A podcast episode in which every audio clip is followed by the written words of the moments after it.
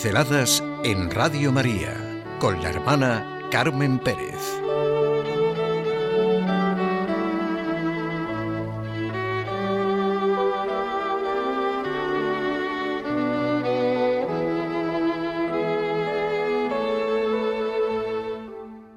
Dos faros potentes de luz. Es necesario acercarse a la experiencia de dos grandes hombres que son grandes porque creyeron. Fue la fe en Jesús, como el Cristo, el Hijo de Dios vivo, el que les hizo ser lo que fueron, lo que han sido a lo largo de la historia y lo que son hoy, lo que nos significan hoy. Se alejaron de las habladurías, de los análisis, de teorías, de temores, de dudas y miedos. Ellos son grandes y sus nombres están por el mundo entero porque sencillamente creyeron en Jesús. Me refiero a San Pedro y San Pablo. A nosotros puede conmovernos el encuentro personal de estos dos hombres con Cristo, con el Hijo de Dios vivo, y dejarnos admirados al ver sus contundentes afirmaciones con relación a Él y de las que no ha cambiado ni una sola palabra, ni una sola coma, no se han marchitado, perdido su vigor, fuerza y vida. Han pasado dos mil años y aquí están produciendo vida, luz, entusiasmo, confianza, produciendo los mejores sentimientos para vivir y comprender la vida. Realmente es una fiesta preciosa para la gran familia de la Iglesia. Es la victoria de la fe. Presentaron el cristianismo como lo vivieron, a Cristo como le amaron, y hablaron de la fe según lo que fue para ellos. Triunfaron sobre el tiempo, ni negándolo, ni remontando su curso, sino confiriéndole todo su sentido. La profundidad de una acción es directamente proporcional al compromiso de su autor. Lo que vieron, lo que vivieron, lo expresaron. Su vida fue un auténtico testimonio. No se divulga la religión como se divulga la ciencia, ni se hace con métodos ingeniosos ni con dotes literarias. La auténtica atracción es una fuerza centrípeta. Todo lo atraeré hacia mí. El problema esencial del apostolado es el problema del ser del apóstol. La vida atrae al igual que la alegría. Pedro y Pablo, los dos apóstoles que alcanzaron el corazón de las gentes porque hablaban de la abundancia de su corazón. Llegan a los hombres porque llegan al hombre, porque uno se pone ante ellos en los evangelios, en los hechos de los apóstoles, en sus cartas, y llegan al corazón del que lo lee o lo escucha.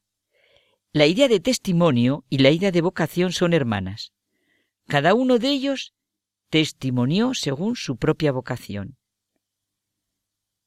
En ningún momento se preguntaron cómo presentar la realidad de Cristo, cómo adaptarlo, sino sencillamente fueron sus mensajeros y testigos. No adaptaron el cristianismo al momento que vivían, sino los hombres a Cristo. Claro que vivieron con su tiempo y en su tiempo, pero sin dejarse arrastrar por las modas del momento y compartir las pasiones de la masa. Solo las corrientes profundas explican los remolinos de la superficie. Si hubieran estado atentos a las objeciones corrientes y vulgares, solo hubieran aportado una respuesta corriente y vulgar, que hoy no sería ni respuesta ni tendría ninguna fuerza, ni ningún sentido sufrieron, pensaron, vivieron con los hombres de su tiempo y les presentaron la única verdad, la única justicia que les haría libres y felices. Se hicieron todo para todos y de su plenitud, que era la de Cristo, todos la podemos recibir. Creían en lo que humanamente es imposible, pero es posible para Dios les apremiaba Cristo, les apasionaba y urgía que los hombres encontraran su destino y descubrieran la enorme dignidad y grandeza para la que habían sido creados. Por eso su lenguaje es eterno. Por eso cuando leamos y leemos todo lo que nos dejaron, lo sentimos nuestro. Lo juzgamos con las categorías presentes. Podemos escuchar la voz de Pedro. A Jesús el Nazareno, Dios le resucitó, de lo cual todos nosotros somos testigos.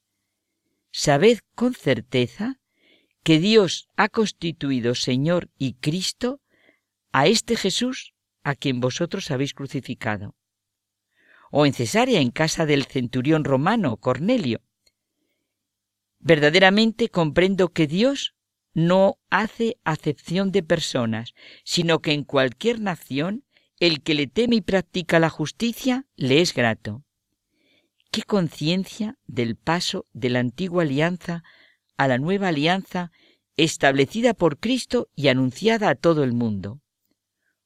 O las palabras de Pablo en el Areópago. Atenienses, veo que vosotros sois, por todos los conceptos, los más respetuosos de la divinidad. Pues, al pasar y contemplar vuestros monumentos sagrados, he encontrado también un altar en el que estaba grabada esta inscripción. Al Dios desconocido. Pues bien, lo que adoráis sin conocer, eso os vengo yo a anunciar. El cristianismo presenta testigos de lo eterno para vivir con toda pasión el momento presente. Los mensajeros, los apóstoles Pedro y Pablo, para el que quiera verlo, son testigos de lo eterno. Nos hacen vislumbrar la eternidad a pesar de las pesadas opacidades del tiempo, como el famoso himno de San Pablo.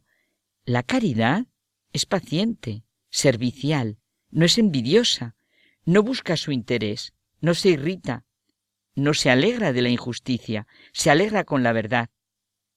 Todo lo cree, todo lo espera, todo lo soporta. La caridad no acaba nunca.